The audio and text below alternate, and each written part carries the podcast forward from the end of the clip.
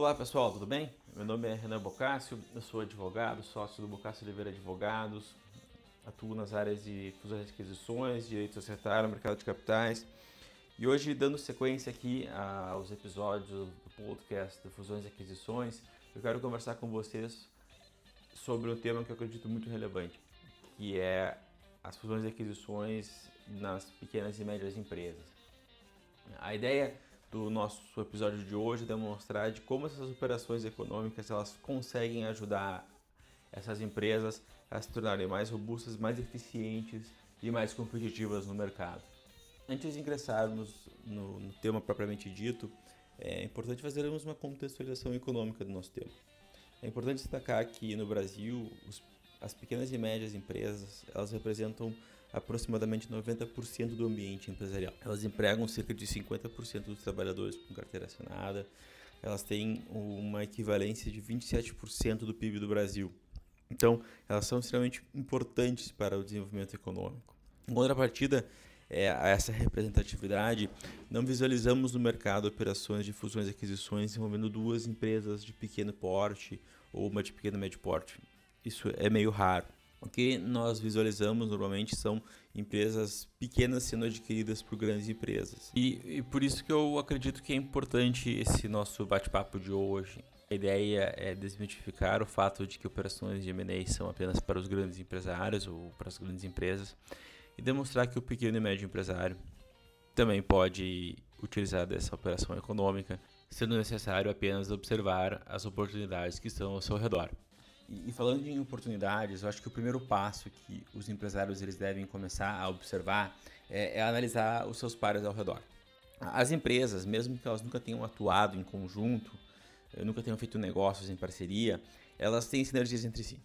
Essas sinergias elas surgem em decorrência da atividade de cada empresa, ou em decorrência dos consumidores dos seus produtos, do local de atendimento, os fornecedores de insumo, a, questão também de máquinas, você utiliza alguma máquina para prestar seu serviço, para entregar seu produto, e elas podem ser similares a outras empresas.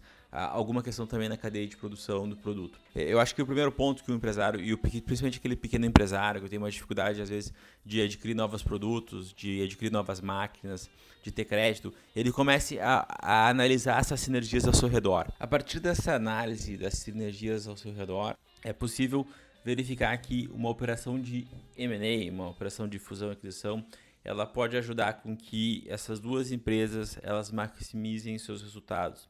Ou seja, através da união dos esforços dessas duas empresas que elas têm sinergias, é possível que a, a nova empresa, no caso de uma fusão, quando duas empresas se fundem e criam uma terceira, ou através mesmo de uma incorporação, quando uma empresa é incorporada pela outra, que essas empresas elas consigam ter uma redução de custos, uma criação de novos produtos, uma melhoria nas negociações com os fornecedores. Ou seja, a união dessas duas pequenas empresas vai trazer mais força para a empresa que ficar.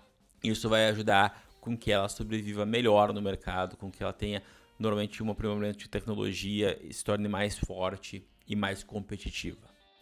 Trazendo esse papo por um exemplo, o que torna mais palpável essa nossa conversa, vamos pensar na indústria de plástico. Vamos pensar que a gente tem duas empresas uh, que produzem plástico, duas indústrias, e uma delas tem uma produção que deixa o maquinário ocioso em 30% e a outra deixa o maquinário ocioso em 40%. Uh, a gente verifica, principalmente nesses casos de indústria, que normalmente cada empresa produz um tipo de produto que é destinado ao mercado. O maquinário dessas empresas e a, e a mão de obra desses, dos seus funcionários é a sinergia maior entre eles, porque normalmente a mesma máquina produz vários tipos de plástico, consegue produzir mais um tipo de produto para ser colocado no mercado. Se a gente tem uh, duas empresas com ociosidade, uh, utilizando o mesmo maquinário, a, a, união delas vai fazer com que exista uma economia de custo, porque a gente vai poder, talvez, vamos pensar assim, se desfazer de um dos maquinários ou diminuir um pedaço do outro maquinário, vendendo e capitalizando dinheiro para a produção e fazer com que a empresa produza 100% e continue com os dois produtos no mercado. Então, esse é um bom exemplo de como duas empresas pequenas poderiam se tornar um pouco mais robustas e a partir da união delas. Outro exemplo poderia ser também a questão de replicar o modelo Ambev, né, a união da Brahma e da Antártica, para cervejarias menores. Ou seja, duas microcervejarias, vamos pensar uma no Rio Grande do Sul, outra no Paraná, com uma distribuição do, da região sul, que poderiam se unir, continuar com as suas mesmas, continuar com as suas marcas e facilitar a distribuição delas nos estados de sua origem e também auxiliar na capitalização para a distribuição dessa, desse, desses produtos no estado do, de Santa Catarina ou até criar uma distribuição nacional. A ideia aqui que eu quero trazer é, é demonstrar que o pequeno empresário deve olhar o M&A como uma oportunidade de crescimento, uma oportunidade que pode ajudar ele a tornar a sua empresa mais robusta, mais eficiente, com menos riscos de início de sucesso e com maior capilaridade. Bom, pessoal, basicamente era isso. Quero agradecer a atenção de todos. Espero que tenham gostado desse nosso papo de hoje. E, por favor, enviem seu feedback, compartilhem esse podcast e aguardo vocês nos próximos episódios.